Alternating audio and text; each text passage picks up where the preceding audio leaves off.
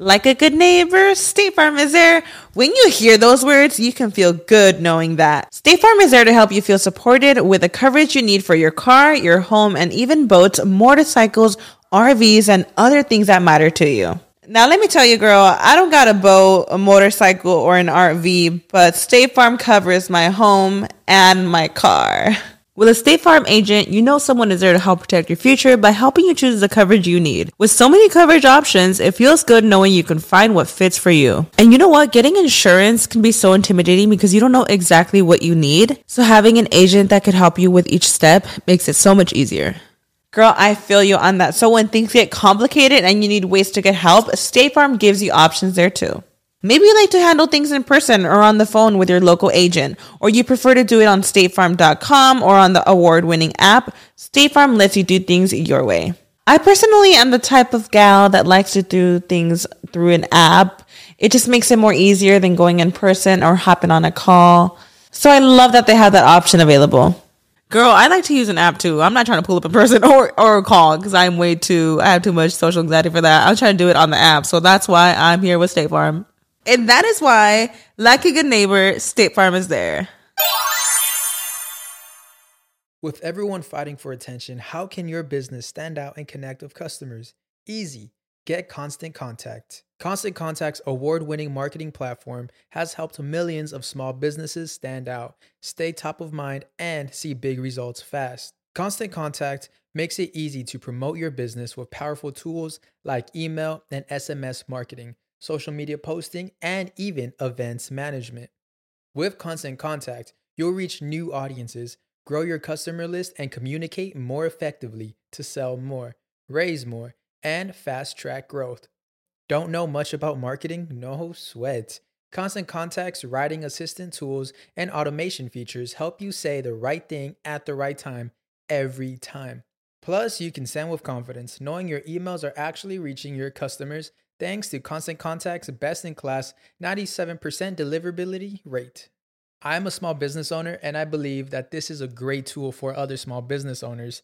In small businesses, you need to create a team. And if you're starting by yourself, Constant Contact can be the team that you need. Tackle any challenge with Constant Contact's expert live customer support. Plus, everything's backed by the 30 day money back guarantee. So get going and start growing your business today with a free trial at constantcontact.com. Just go to constantcontact.com right now. Constant Contact, helping the small stand tall. ConstantContact.com.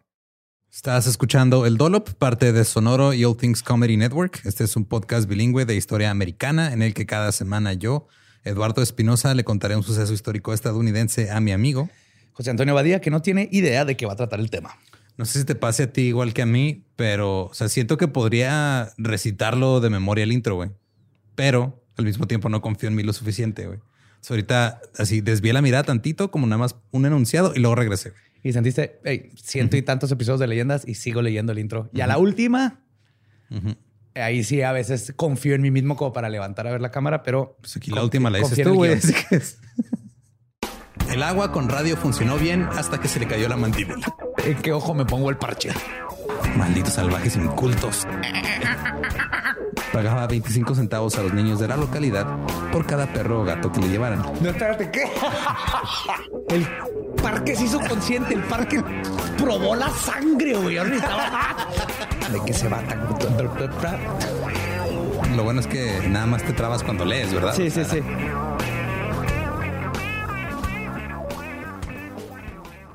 ...5 de julio de 1810. Phineas Taylor Barnum nació en Bethel, Oh. Connecticut. ¿El del circo? Ajá. Barnum, Barnum. Ajá, Barnum Barnum. ¿Qué? Nació en Bethel, Connecticut. Su padre, Philo, o Philo, o el Phil, era granjero, sastre, tabernero y tendero. Porque no podía hacer solo una cosa en los 1800. No, no.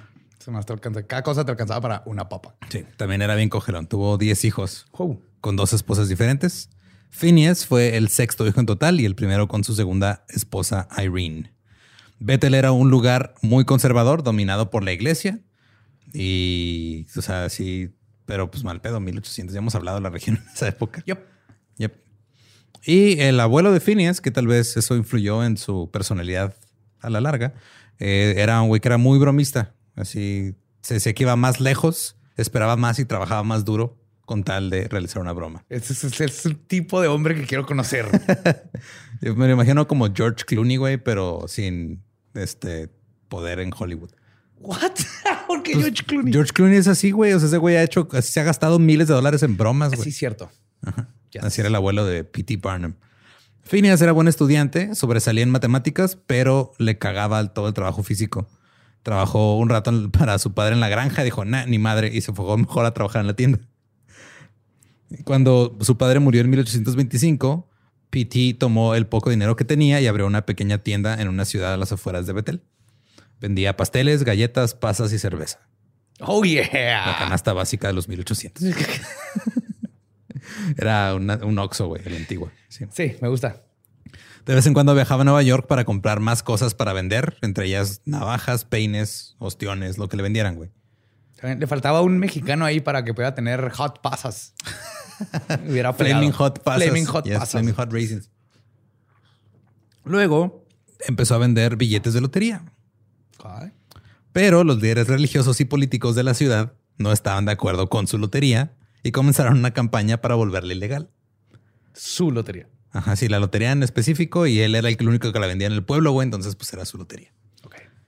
Phineas, enojado, compró una prensa y comenzó un periódico que trataba principalmente sobre la lotería y que usaba para atacar a las personas que querían prohibirla. Eso viene el abuelo, güey. Yes. Tenía 19 años Phineas en este Wow. entonces, güey. Ah, 19 de esos tiempos son como 36 de ahorita. güey. más o menos. Se devalúa también la edad, ¿no? Sí. El, el periódico se titulaba The Herald of Freedom, el Heraldo de la Libertad. Eh, gracias a este periódico fue acusado de difamación tres veces, fue encarcelado dos de ellas y una vez duró 60 días en prisión. Holy. Cuando salió de la cárcel tenía sus seguidores y salieron a recibirlo, a vitorearlo, pero los líderes religiosos se salieron con la suya y la lotería se declaró ilegal en Connecticut. Fuckers. Ahora Entonces- tenemos Twitter para hacer ese tipo de cosas. Sí, ya es. Antes tenías que, antes tenías que forjar tu propio periódico. Ahorita no, ahorita ya nada más. Sacas una cuenta. Ajá. Una cuenta de Twitter, usuario random, numeritos al final, foto de anime, chingón. Listo. O de un carro o del Joker. Ajá. Esas son las tres opciones que hay. Eh, Phineas después dijo, ¿saben qué? Ya me voy mejor. Agarró a su esposa y a su hija y se fugaron a Manhattan. Abrió una pequeña tienda en el 156 de South Street y le iba chido, pero estaba aburrido. Quería hacer algo más y quería ser rico. Ese güey quería tener un chingo de dinero. Empezó a trabajar en el mundo del espectáculo, en lo que en ese momento se le llamaba eh, low entertainment o entretenimiento bajo. Bajo. Era promotor, dirigía espectáculos de juglares o los minstrel shows, que si no conocen la historia, pues eran estos shows donde había gente en blackface burlándose los negros y así. Escribía anuncios para el anfiteatro de Bowery, que estaba en el vecindario de Five Points, que era un vecindario muy peligroso. Y también ahí en el vecindario este, rondaba el área para buscar nuevos talentos. Ya me lo imagino. Sombrero de copa, por favor. ¡Hey, niño! ¿Quieres Hey, ser famoso? ¿Qué ¿quieres sabes ser- hacer? ¿Quieres ser influencer? en 1835, un amigo le dijo a Phineas que acababa de de vender su parte de una persona. What? No es como te lo imaginas. O sea, la persona estaba viva, no Ajá. estaba en partes. Simplemente este güey había sido propietario de una parte de Joyce Heath de 161 años, de quien se decía que había sido la niñera esclava de George Washington. What? Estaba en exhibición en el, este, en el Masonic Hall de Filadelfia y atraía a espectadores que pagaban por verla, Es una momia de Guanajuato. básicamente, pero viva. Sí. sí, sí. Y había, había- creado, criado a George Washington. Le había cambiado está los pañales. impresionante. Y el tipo que se encargaba del espectáculo ya estaba cansado del negocio y quería vender los derechos para poder exhibir a Joyce. Ahora, todavía no pasaba la guerra civil aquí, güey. Faltan 30 años más Yes, o menos para que yes. se acabe. Todavía era legal andar vendiendo gente. Obviamente era una historia que parecía descabellada, pero el amigo de Phineas le mostró un recorte de periódico de Filadelfia con un artículo sobre Joyce que la describía como, cito, una de las mayores curiosidades naturales jamás presenciadas. Una abuelita. Una abuelita afroamericana que fue Que crió a Washington. que crió a George Washington. Y te la venden como si fuera Herbalife. ¿Qué onda? Lo tengo un negocio para ti, güey. Chécale, le entras, güey. Te la venden como si fuera cripto, güey. en partes así. ¿Quieres una fracción de Joyce? Ah, aparte va. Es el dedo chiquito del pie. Phineas estaba intrigado y se fue a Filadelfia. Ahí en un sofá en el Masonic Hall estaba Joyce. Parecía una momia viviente. Vestida elegante, pero muy arrugada, sin dientes y ciega. Su brazo izquierdo y ambas piernas estaban paralizadas. Pesaba alrededor de entre 25 y 30 kilos y tenía algo de cabello blanco alborotado en la parte superior de la cabeza. Ella contaba historias sobre su querido pequeño George y cantaba himnos bautistas. Está contenta entonces. La cuidaban, la van a comer. Mira, tú dices contenta, yo digo demencia. O sea, sí, pero déjame imaginar que aunque vive en la sala de un templo masónico, mínimo le han de comer y así porque pues, hace dinero. Deja de pensar eso. Pues sí. Es como Madonna. Phineas le preguntó al promotor sobre la compra de los derechos para exhibir a Joyce, siempre que pudiera demostrar que era auténtica. Claro, El otro día compré una viejita asiática y resulta que no, no, no, no. Era un güey alcohólico y me robó el sofá. El promotor le mostró a Phineas una factura de venta fechada el 5 de febrero de 1727 que declaraba que Augustine Washington, el padre de George, había acordado venderle a un vecino, cito, una mujer negra llamada Joyce Head, de 54 años, por 33 libras.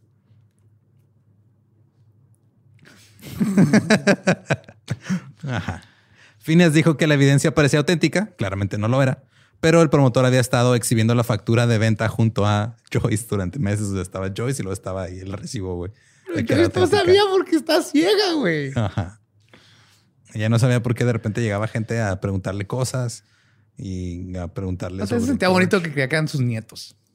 Phineas reconoció que el papeleo era lo suficientemente bueno como para engañar al público. Entonces dijo, va. Lo que importa, güey. Fake it till you make it. El, público va a pagar por verlo, güey. Es como la mujer lagarto. Ajá. Yo pagué por ver a la mujer. Bueno, era la niña lagarto. El promotor quería 3 mil dólares, pero Phineas lo redujo a mil.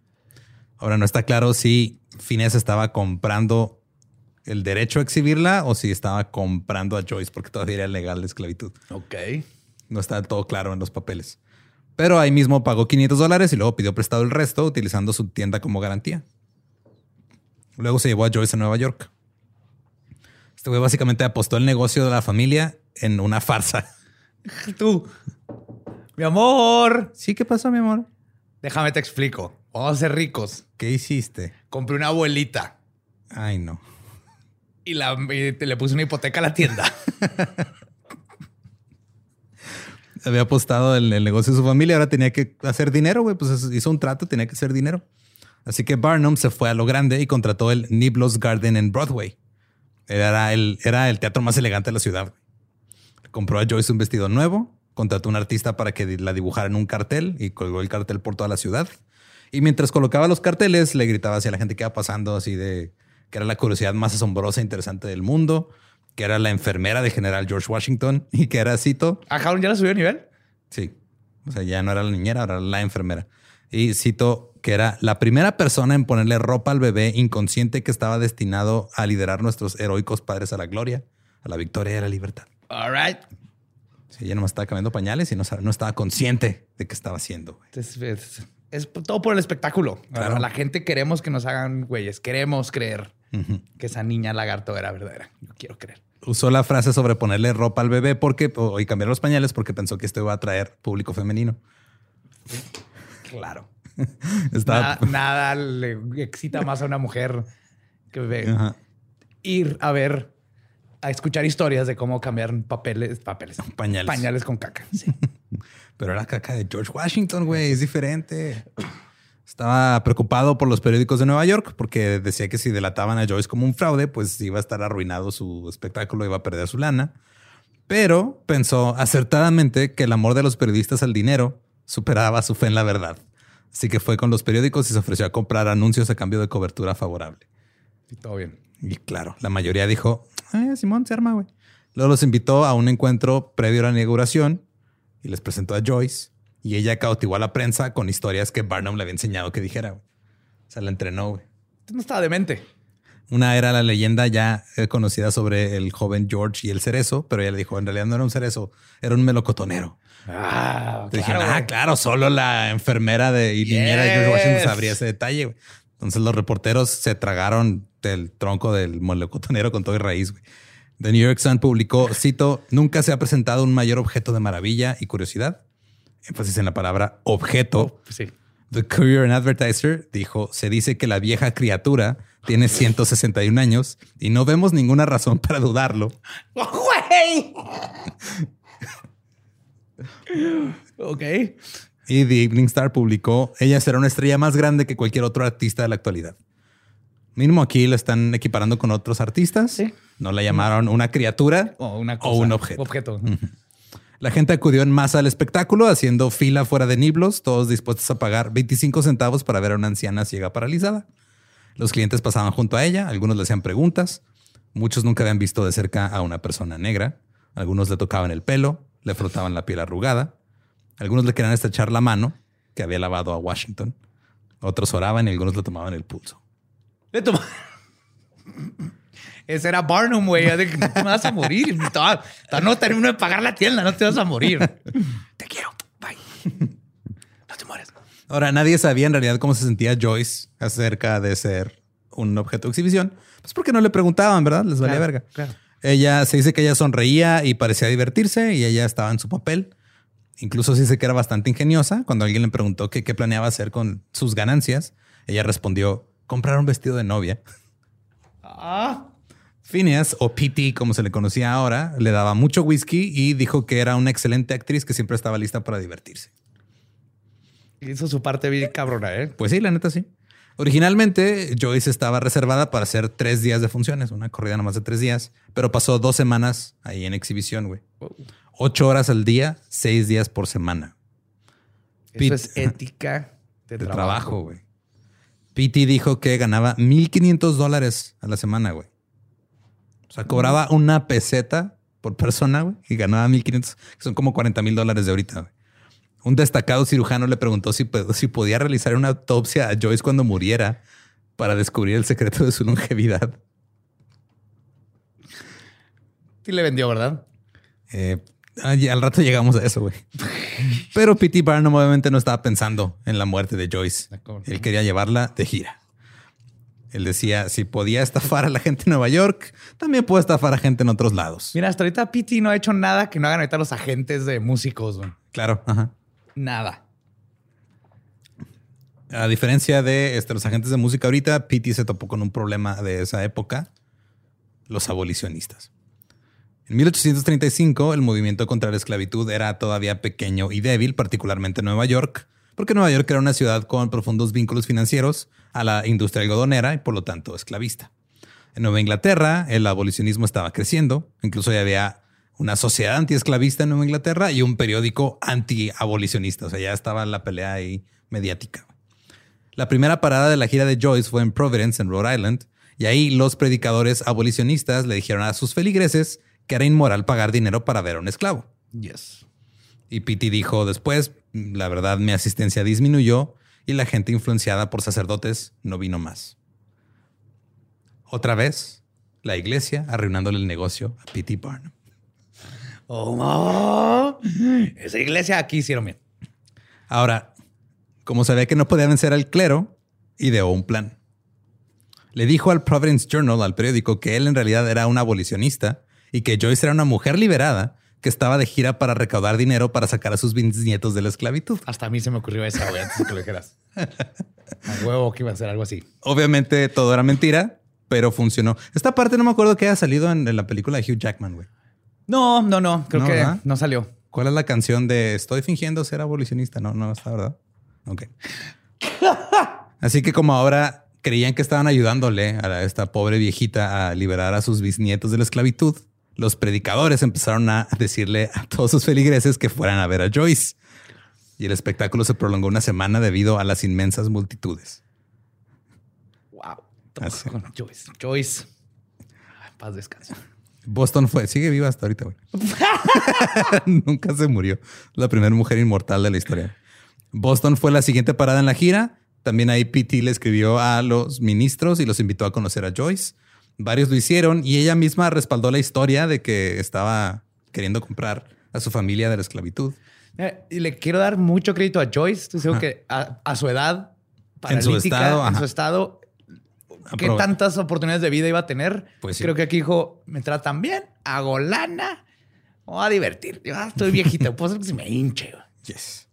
Un ministro se compadeció y le dio a P.T. Barnum 10 dólares eh, para el fondo para liberar a los bisnietos de, de la esclavitud. P.T. después dijo, esa noche algunos amigos y yo la gastamos en champán y ostiones.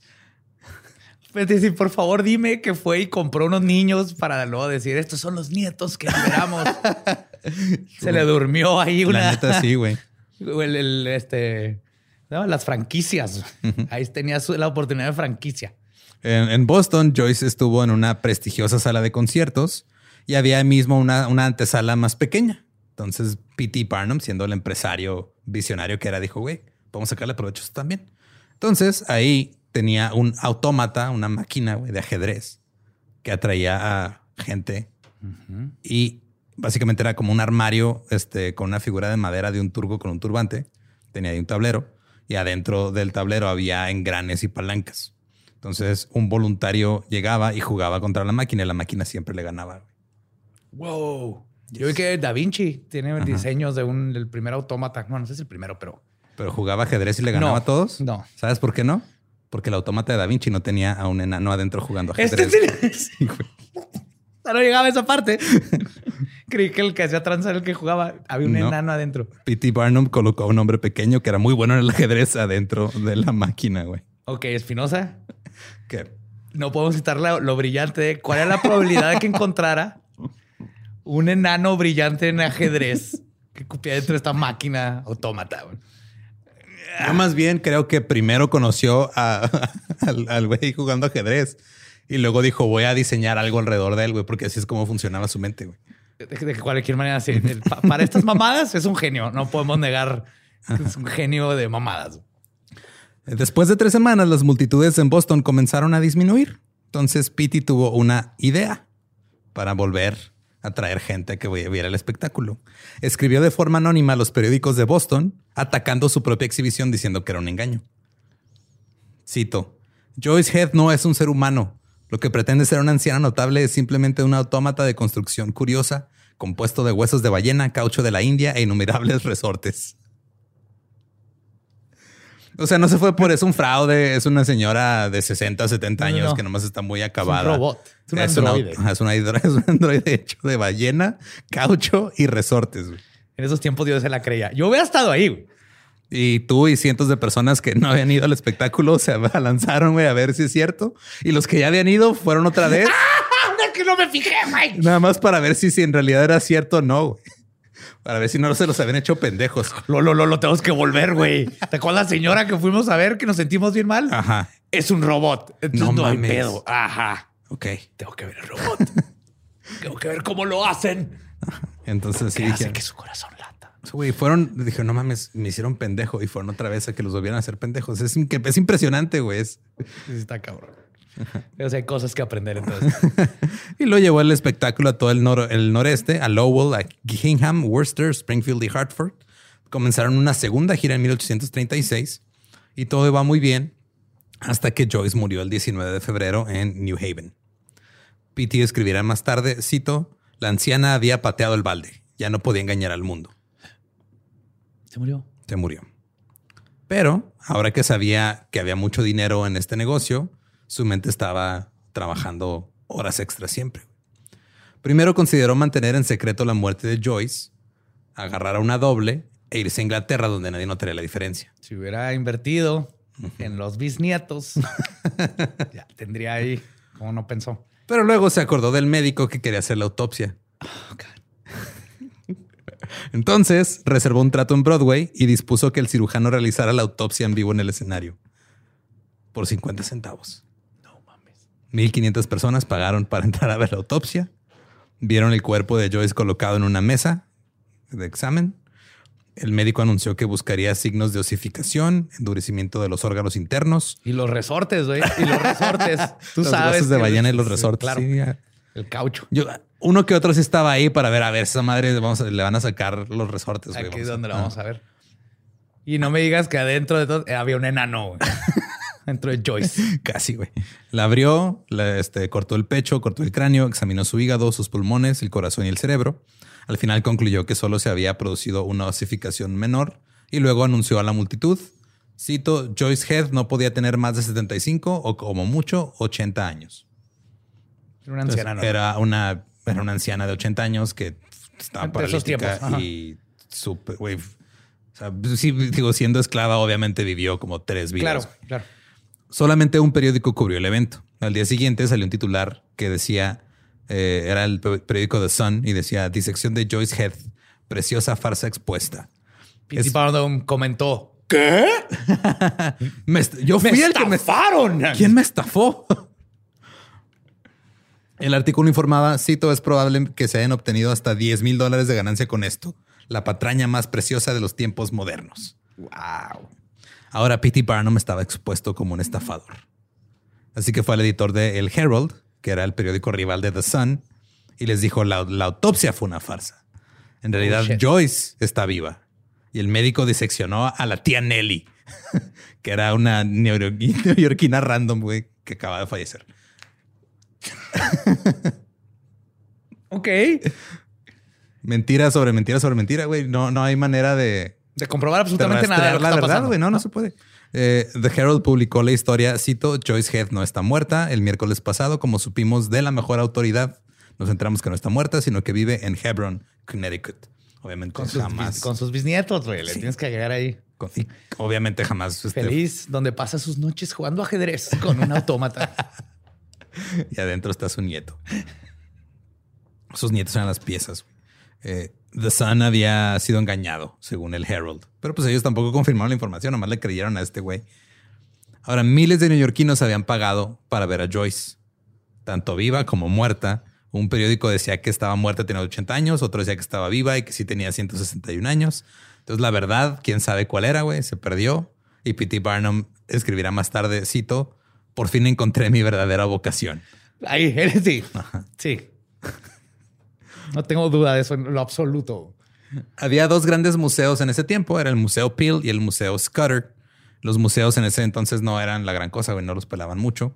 Tenían cosas extrañas, interesantes que se habían encontrado en todo el mundo. Por lo general tenían este, animales raros, este, conchas, figuras de cera, esqueletos, ropa, Pigmeos. herramientas, pigmeos. Eh, luego Scudder murió y su familia quería deshacerse del museo. P.T. Barnum llegó y les dijo, yo se los compro. güey.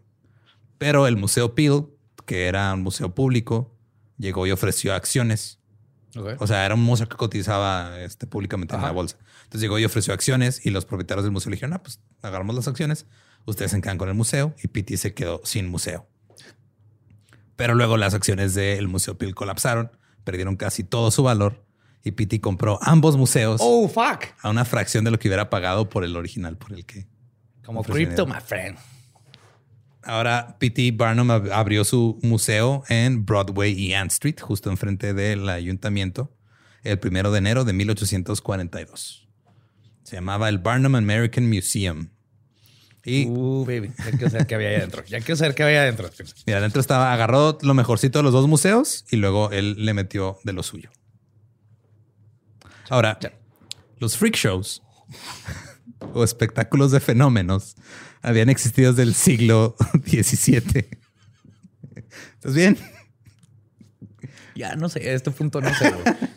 Eh, mi, mi- mente que le gusta maravillarse Ajá. se aterroriza por lo que puede venir, pero al mismo tiempo es fascinante. Si hubieras vivido, Es- si, güey, si hubiéramos vivido en esa época, tú y yo estaremos todos los días en el pinche museo, la neta. del pinche víctima del, del museo de P.T. Barnum, claro. Pero no fue hasta el, hasta el siglo XIX cuando en realidad despegaron estos shows de fenómenos. Y muchos de ellos eran personas que realizaban alguna hazaña o que eran consideradas una rareza, como una mujer barbuda o alguien, un tragasables, no de ese tragasables. Un, ajá. Eh, por ejemplo, los, hay unos este, gemelos muy famosos, este Chang y Eng, que eran unos siameses. Eh, eran ese tipo de, de cosas en las que veías. De hecho, ahí vienen los geeks, ¿no? Simón, La también. palabra geek, que comían todo así, les aventaban gallinas y. Y estos espectáculos, estos freak shows, les decían espectáculos 10 en uno, porque pagabas un boleto y veías a ¿Diez 10 shows? fenómenos. Ok. El plan de Pity era combinar el freak show con el museo. Sí, señor. Fue un éxito inmediato. Pues claro. Filas y filas de gente queriendo entrar al museo a ver a las cosas vivas y a las cosas muertas, porque así nomás eran ah, live things, dead things. Para ellos, todos eran cosas, no eran personas. La primera gran atracción del museo fue este, la sirena Fiji, una sirena momificada. Desde siempre los hombres en los mares informaban que veían una sirena y estos seres inspiraron poesía, cuentos y arte. Hans Christian Andersen acaba de publicar La Sirenita este, seis años atrás Ah. y fue un gran éxito el libro. Entonces dijo, ah, tenemos una sirena, güey. Ahora, las sirenas momificadas habían estado en espectáculos y en pueblos de pescadores en Japón desde hace mucho tiempo. La sirena Fiji había sido comprada por un holandés en Japón. Se decía que nada más se habían tomado el torso y la cabeza de un orangután joven y lo habían cocido con la mitad trasera de un salmón. He visto esa foto. Sí. Sí, sí. Ese es, ese es- es de Esa las la más famosas. Esa sirena pasó algún tiempo de gira en Europa, pero al final la gente dijo, "Ah, esa madre es fake, es un engaño, y ya los británicos fueron los últimos que dijeron, "Ah, esa madre no está chida, y se fue a Estados Unidos. Yes. En Estados Unidos llegó a las manos de Moses Kimball, que era quien dirigía el Museo de Boston y era amigo de P.T. Barnum. Entonces llegó y le dijo a P.T. Barnum, oye, güey, ¿qué te parece si exhibimos la sirena en Nueva York? Y P.T. Barnum dijo, va, güey, se arma. Pero no, no- solamente podemos exhibirla, güey, tenemos que hacer un pedo mediático, como todo. Claro. Entonces se inventaron una historia que involucraba a un médico londinense para darle credibilidad al asunto. güey. El médico falso y P.T. Barnum tuvieron una pelea pública en los periódicos sobre la sirena Ajá. y dónde debía exhibirse. Finalmente aceptaron mostrarla en el New York Concert Hall y un chingo de gente fue a verla porque estaban leyendo el chisme en el periódico y querían saber en qué terminaba esto, güey. Y ahí el falso ¿Por qué doctor. ver una pinche sirena? Pues claro. Yo, yo hubiera ido a ver una pinche sirena. güey. O sea, mínimo vas a ver en qué termina el chisme, güey, porque está peleando P.T. Barnum contra un doctor londinense, güey. Mínimo, si no hay una sirena, mínimo va a haber chingazos. Sí. No, es que yo creo que el doctor Hercio así, hola, soy un doctor londinense de alta reputación. Literal, güey. Era el doctor Griffin. Era, claro. un- era un amigo de P.T. Barnum, güey. Sir Griffin London Man. Y el doctor le explicó a la multitud como, eh, como la anatomía de la sirena, güey. Es mitad pez, mitad, no pez. mitad-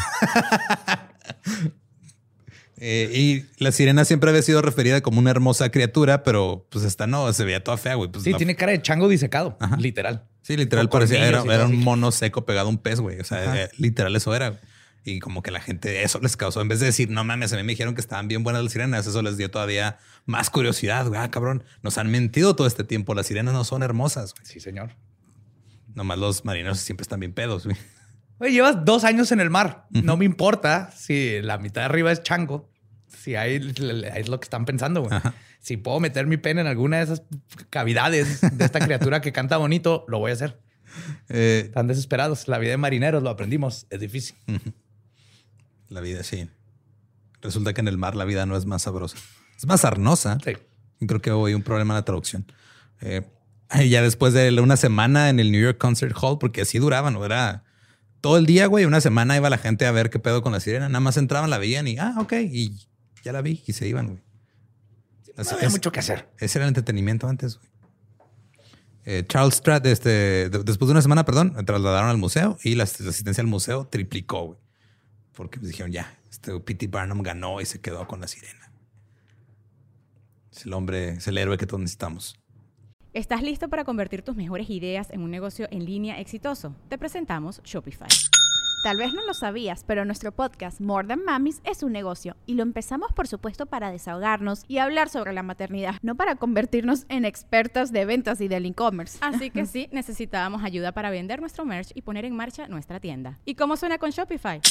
Llegó otra venta. Shopify es la plataforma de comercio que está revolucionando millones de negocios en todo el mundo. Ya seas un emprendedor desde tu casa o desde donde sea, Shopify es la única herramienta que necesitas para iniciar, administrar y hacer crecer tu negocio sin dificultades. Con Shopify puedo gestionar pedidos, envíos y pagos desde cualquier lugar, brindándote toda la información y estadísticas de tus ventas al detalle. Regístrate para un periodo de prueba con tan solo un dólar al mes en shopify.com barra sonoro, todo en minúsculas. Minúsculas. Ve a shopify.com barra sonoro para llevar tu negocio al siguiente nivel. Shopify.com barra sonoro. Eh, Charles Stratton nació en Connecticut en 1838. Creció normalmente durante los primeros seis meses de su vida. Luego dejó de crecer repentinamente. Ah, Solo había crecido una pulgada más para cuando cumplió cuatro años. Medía menos de 60 centímetros. Y fuera de ser pequeño, era un niño completamente normal. Ahora resultó ser pariente lejano de P.T. Barnum. ¿what? Era como su primo cuarto, quinto, Ajá. una cosa así. güey. Y a través de la familia, P.T. se enteró de la existencia de Charles. Se puso en contacto con sus padres, quienes básicamente aceptaron arrendarle su hijo a P.T. Barnum. A su- De su tío. P.T. Barnum le enseñó a Charles a cantar, a bailar, a hacer mímica y a hacer imitaciones. Y luego le cambió el nombre. Ahora era General Tom Thumb. Generan Tom Pulgar. Era el pulgarcito de la vida real, güey. Nomás que este era un general. O sea, estaba... Tenía condecoraciones militares. Sus riflecitos y...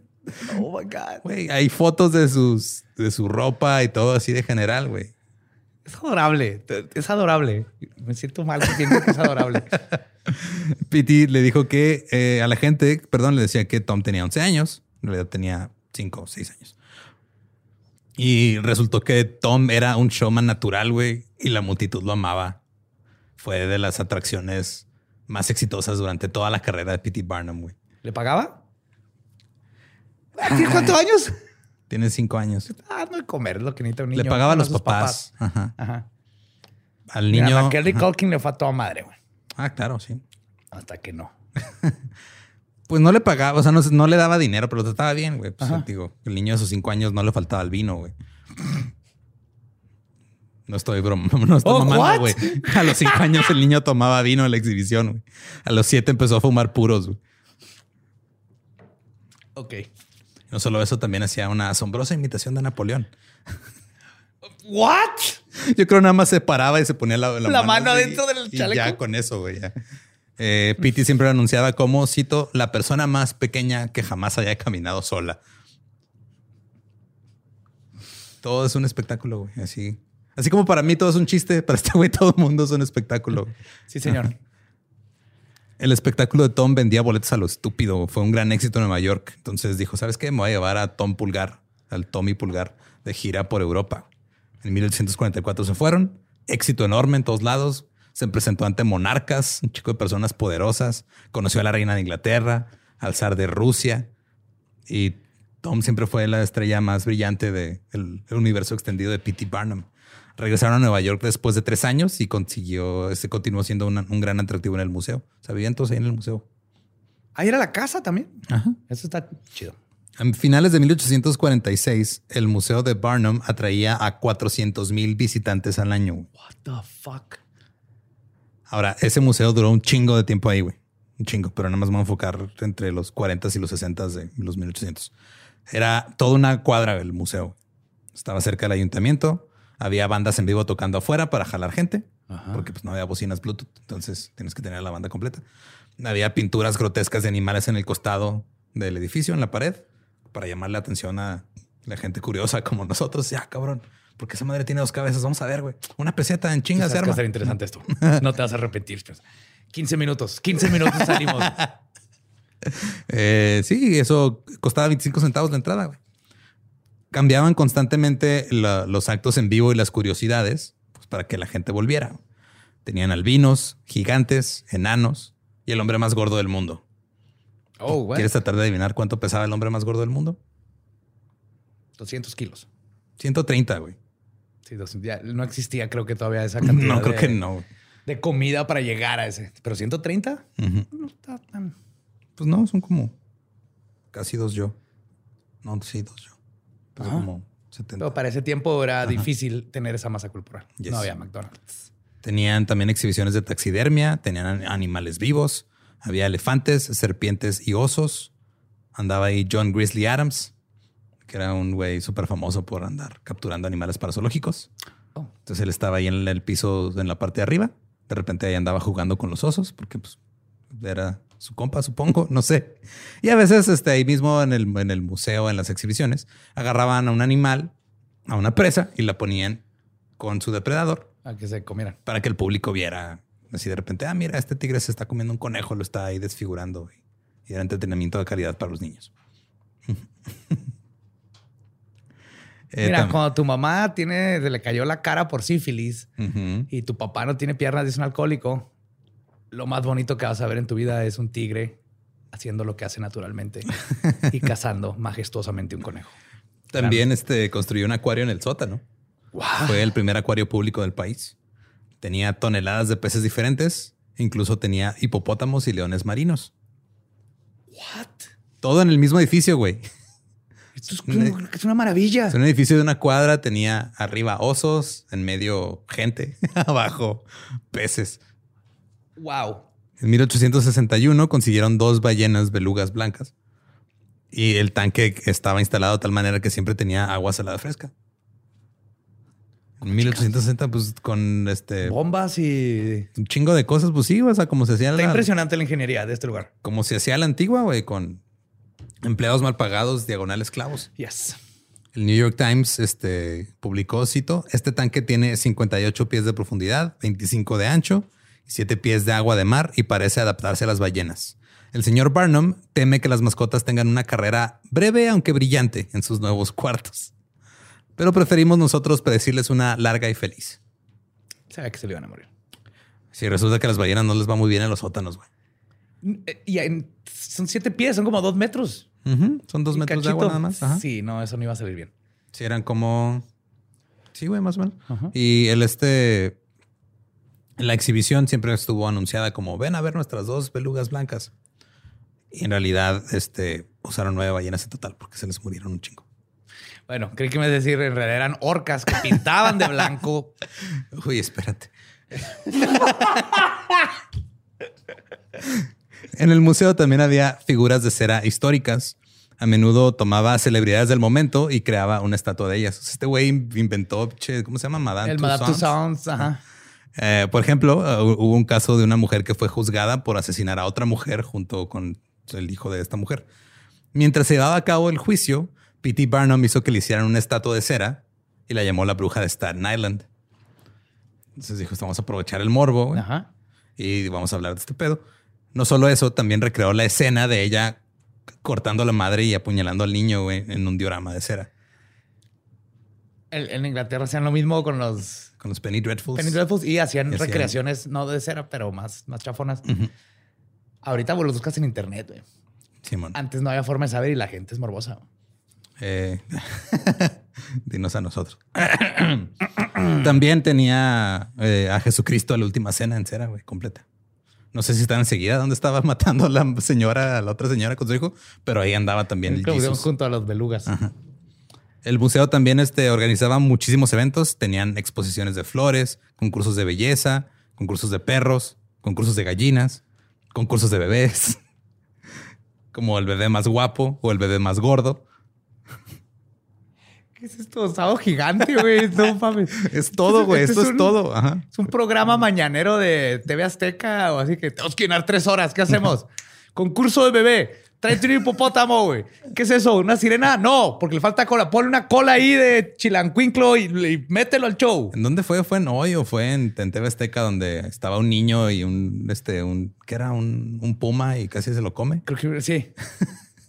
Sí, Era eso, Un bebé león o algo así. Era eso, pero no, no- tenías que ir a verlo en persona, güey. No lo podías ver desde la comodidad de tu casa. Increíble. Ni ver los clips en YouTube después. Eh, en el techo tenían un jardín así bien bonito para que anduvieras ahí caminando, paseando.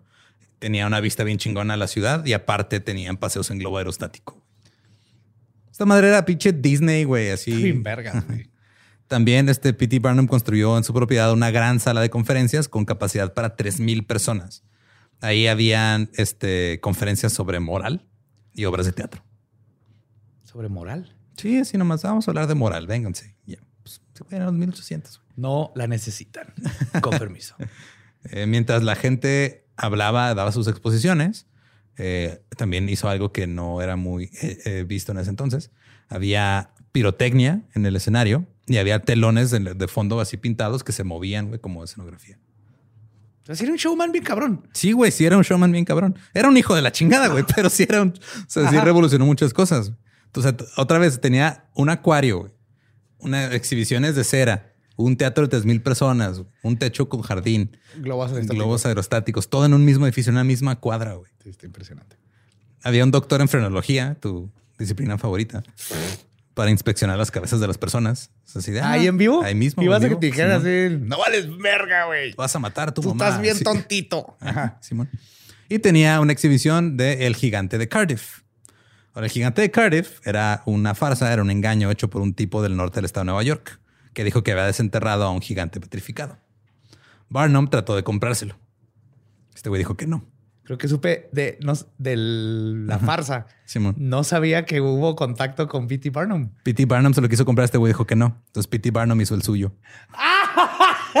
dijo, pues el tuyo es falso, güey. Ah, Yo también puedo hacer madre, uno. güey. Y también le puso el gigante de Cardiff. El primer tipo, el tipo que tenía al original falso, demandó a Barnum por tener un gigante de Cardiff doblemente falso. El juez desestimó el caso porque ambos eran falsos. Porque es una mamada. wow. Y también P.T. Barnum siguió con sus minstrel shows, con sus espectáculos de juglares. Es que no hay traducción tan específica porque los juglares pues, se refiere a todo el tipo de entretenimiento, pero los, los minstrel shows en específico lo que tenían era de que era gente blanca burlándose de la gente negra. Ajá. O sea, ese era el punto. Literal. Sí. Su intérprete estrella dejó el espectáculo y Barnum estaba buscando uno nuevo para que fuera el que llevara el liderazgo del programa, ¿no? Su nueva estrella. Y el mejor que conocía era William Henry Lane, cuyo nombre artístico era Master Juba. El problema es que Master Juba sí era negro en realidad, güey.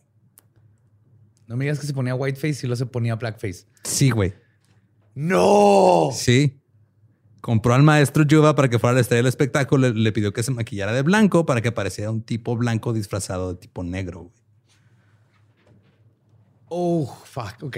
Ajá. Porque pues los blancos no querían ver artistas negros, querían Ajá. ver blancos que se vistieran y pintaran como negros. Luego, Barnum envió una carta anónima a un periódico alegando que había un artista negro real que se hacía pasar por un artista blanco en el show de P.T. Barnum, güey. Entonces la gente iba al show para tratar de adivinar cuál era el negro disfrazado de blanco disfrazado de negro, güey. Es un genio este cabrón. para- Oh my. Es un maldito genio de marketing, güey. Ese güey, Sí. o sea, si ese güey hubiera tirado TikTok y Instagram, ahorita puta madre, no sé qué hubiera hecho, güey. En 1854, Barnum escribió y publicó su autografía, The Life of P.T. Barnum. Constan- con- constantemente la reescribía, la reeditaba, la republicaba y se contradecía a sí mismo en diferentes versiones. Esto llegó a que la gente comprara las diferentes versiones para ver cómo cambiaba la historia. güey. A finales del siglo XIX, el número de copias impresas de la autobiografía era solo superado en número por el Nuevo Testamento. güey. No. Ajá. O sea, el Nuevo Testamento, la vida de P.T. Barnum. güey. Esos eran los top dos libros de la historia. güey. Y luego, ¿qué de con tu cuerpo? Este güey era, o sea, era un culero, pero era, era, era un culero notable. Sí, o sea, era un genio, Ajá. pero era bueno para lo que hacía. No, tenía las morales. Era de bueno sus para lo que hacía y lo que hacía no era bueno. Ajá, eh, there you go. William Henry Johnson nació en 1842 en una familia afroamericana muy pobre. Su cuerpo creció normalmente, pero su cabeza permaneció pequeña. Tenía un cráneo ahusado y una gran mandíbula. Esto naturalmente atraía a la gente fanática de los freak shows y lo llamaban pinhead o cabeza de alfiler. Sus padres acordaron que un circo local lo exhibiera por dinero. Era anunciado como el eslabón perdido y exhibido en una jaula. Se decía que había sido capturado en África y fue muy popular su exhibición. Al enterarse de este eslabón perdido, P.T. Barnum compró los derechos de William, o compró a William. Luego subió un poco el nivel de espectáculo. Le hizo un traje de piel así a William y le cortó el cabello de manera que parecía que tenía punta para que se viera como que todavía más alargado el, el cráneo. No es el de American Horror Story. Creo que está basado en él. Creo que es el tipo de deformidad. Simón. Pinhead. Ajá. Ajá. Y luego le cambió el nombre a CP the Pinhead y lo anunciaba simplemente con un cartel que decía ¿qué es? Sí, nomás decía así, su What is- dibujo decía What is it?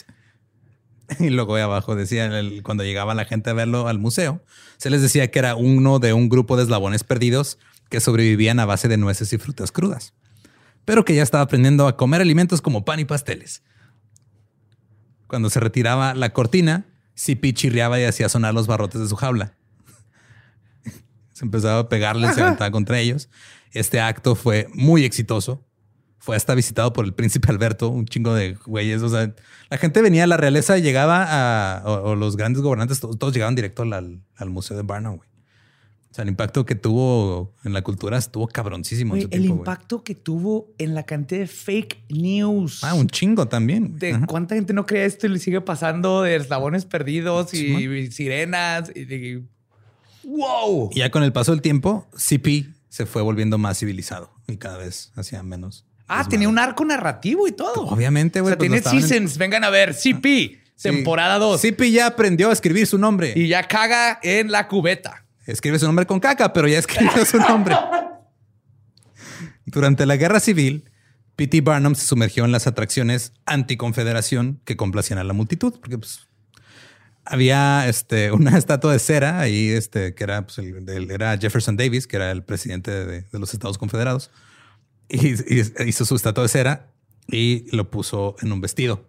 La gente iba a burlarse de Jefferson Davis Wow. y añadió más y más exposiciones, conferencias y obras de teatro puestas en escena que eran pro unión, que para los que no están enterados, tal cual, pues era la versión corta de la guerra civil, era unión contra confederados.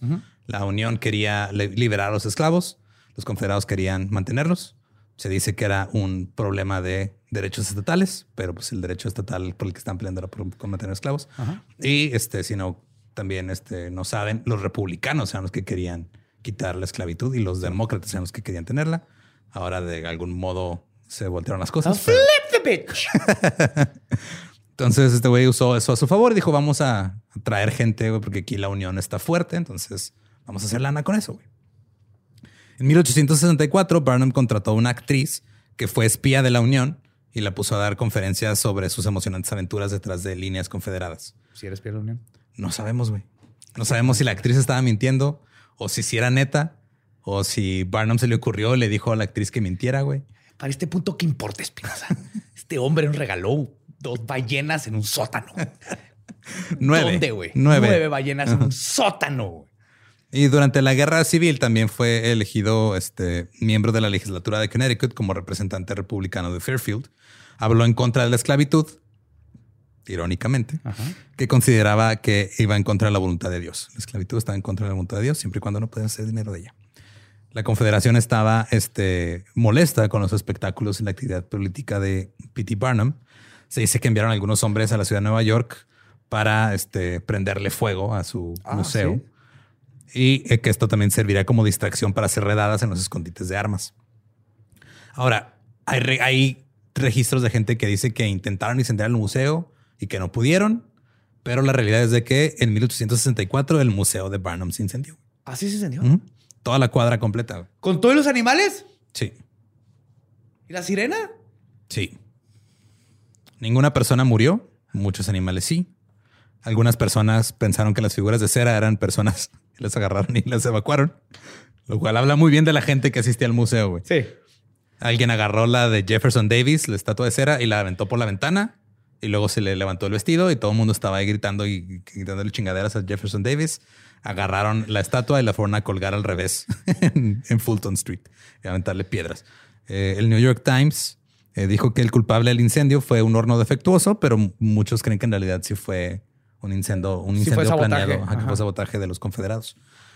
Durante la existencia del museo de ahí en, en- en esa cuadra, se vendieron 31 millones de entradas. Mames. 31 millones de personas entraron a ese ¿Cuál era la población en ese tiempo? Pues no sé, pero o sea, ibas un, chingo, ibas un chingo de veces al año, güey.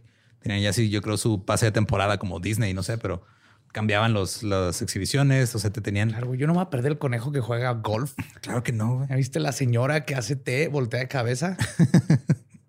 es la temporada que entra. No podemos perderlo. Ya compré los boletos. Es la temporada que entra. Gracias. Tú solito, güey, también. O sea, Continúa, por favor. siento que yo en ese tiempo yo sería una exhibición, güey. Sí, totalmente. de una jaula gritando estupideces. Sí, yo estaría pobre que me gasté todo mi dinero en esas exhibiciones. Pero P.T. Barnum no se detuvo. Abrió un museo nuevo en la misma calle en un, en un año ya estaba listo, ya estaba funcionando. Y ahora decidió utilizar tecnología nueva para calentarlo, calderas.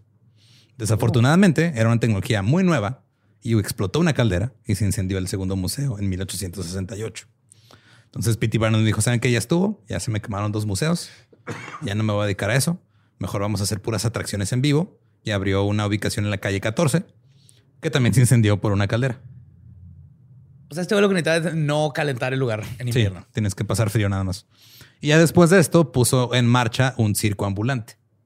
Ah, de ahí salió el famoso circo. Sí. En 1871 se inauguró el P.T. Barnum's Grand Traveling Museum, Menagerie, Caravan and Hippodrome, o el Gran Museo Viajero de P.T. Barnum, Casa de Fieras, Caravana e Hipódromo. Se le ocurrió el nombre de The Greatest Show on Earth, el espectáculo más grande de la Tierra, y fue de gira por un chingo de tiempo. güey. Diez años después se asoció con James Bailey, que era el otro circo que andaba también ahí rondando el país, porque pensaron que no había suficiente mercado para dos circos, entonces dijeron vamos a asociarnos. Y luego tuvieron una pelea, se separaron en 1885. Luego en 1888 se volvieron a juntar y ahora ya era el Barnum and Bailey Circus. Oh, there we go. Me sonaba Bailey, ¿cierto? Barnum Simón. Bailey. Barnum and Bailey y fue un gran éxito y siguió creciendo y creciendo. Eh, durante todo este pedo, este P.T. Barnum se postuló para el Congreso de los Estados Unidos en 1867.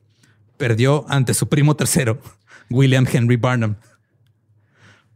Pero es que eran 10 hermanos, ¿verdad? Eran un chingo, sí, güey, tenía un chingo de familia. ya. En 1875 fue elegido alcalde de Bridgeport, Connecticut, donde vivió la mayor parte de su vida.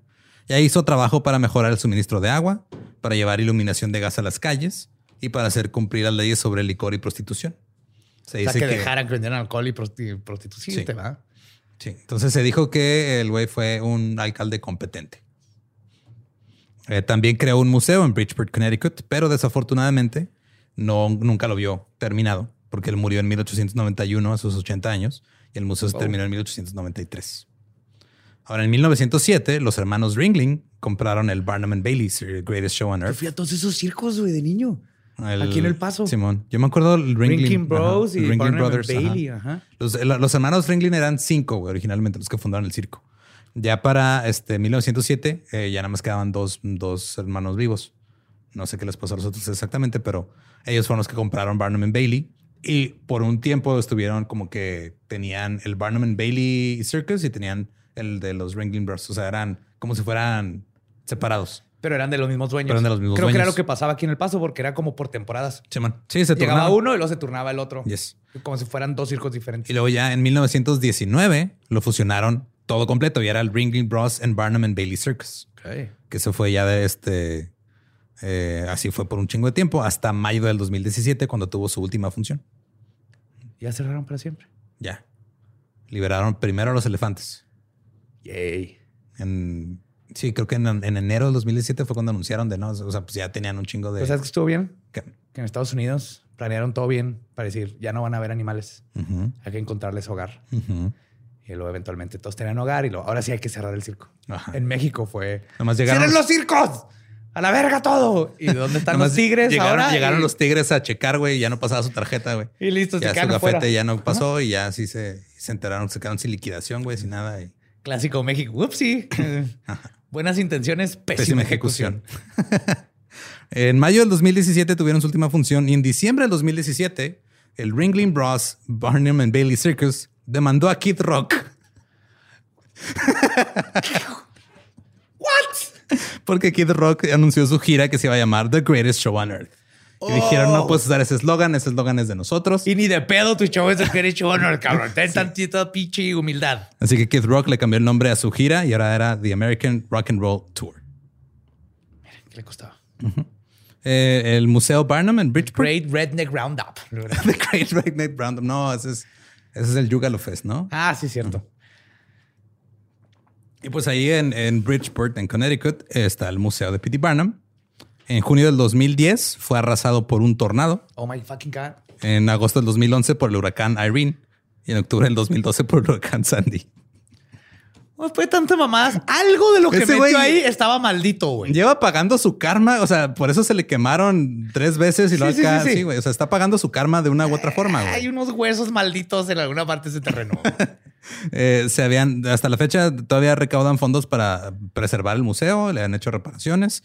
Actualmente hay una exhibición digitalizada gratuita donde puedes ver los trajecitos militares del general Tom Tom. Dime que está top, sí, top, top. Sí, güey, ahí está. Ahorita te los enseño, están bien bonitos. Y este, ahí pongo el link también en los show notes para que vayan a verlas. Y o sea, hay fotos de sus cartas y de este, gente. También, este, eventualmente Tom Thumb se casó con una mujer de su tamaño también. Que no se sabe hasta la o sea, se rumora que pues este güey se la consiguió. O sea, fue como Para tener top, topcito. para tener purgacitos literal. Actualmente el museo está restringido por los protocolos de salud debido a la pandemia. De hecho, lo- la última información que encontré ahí en el, en el sitio oficial del museo es que están tratando La sirena de- tiene COVID. Yo creo le dio, le dio COVID. Deja tu COVID, güey. Te, se trae COVID menos 20. O sea, es de siglos anteriores. Es del mm, 2020 No, no, antes de no, Cristo. demasiado. Es no, ya, deja- déjalo ir. Déjalo, no funcionó. No. Too, too much. Demasiado. Sí, Yes. menos 20, hay que meter, hay que conocer Ajá. la nomenclatura del 19. Sí, al ponerle signo negativo ya debe haber entendido que no iba a funcionar. Hay veces que, que es bueno dejar ir.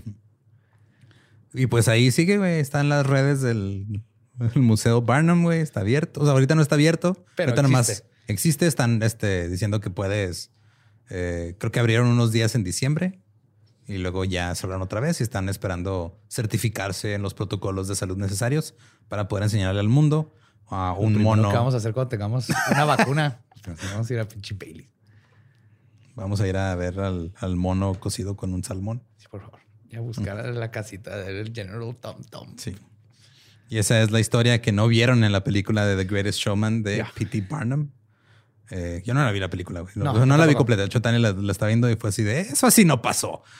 Sí, yo sabía que, que no era la historia, obviamente. Y nomás esa no la he visto.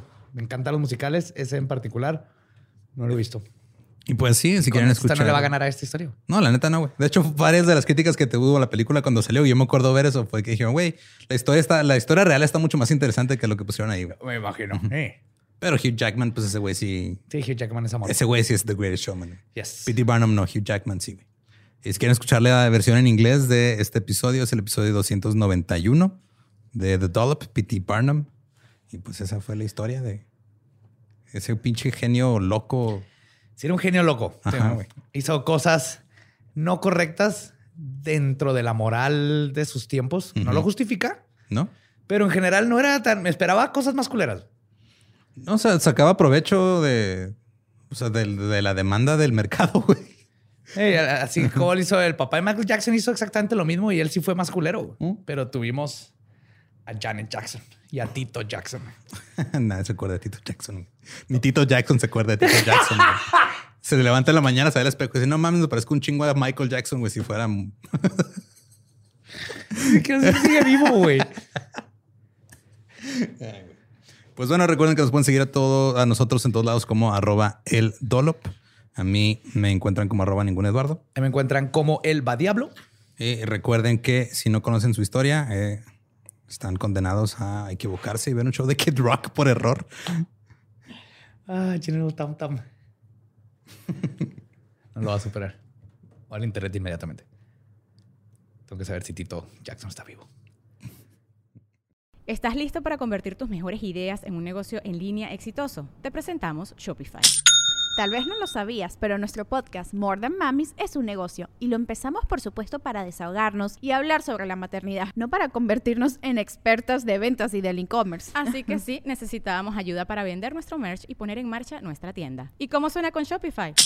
Llegó otra venta. Shopify es la plataforma de comercio que está revolucionando millones de negocios en todo el mundo. Ya seas un emprendedor desde tu casa o desde donde sea, Shopify es la única herramienta que necesitas para iniciar, administrar y hacer crecer tu negocio sin dificultades. Con Shopify puedo gestionar pedidos, envíos y pagos desde cualquier lugar, brindándote toda la información y estadísticas de tus ventas al detalle. Regístrate para un periodo de prueba con tan solo un dólar al mes en shopify.com barra sonoro, todo en minúsculas. Ve a shopify.com barra sonoro para llevar tu negocio al siguiente nivel. Shopify.com barra sonoro.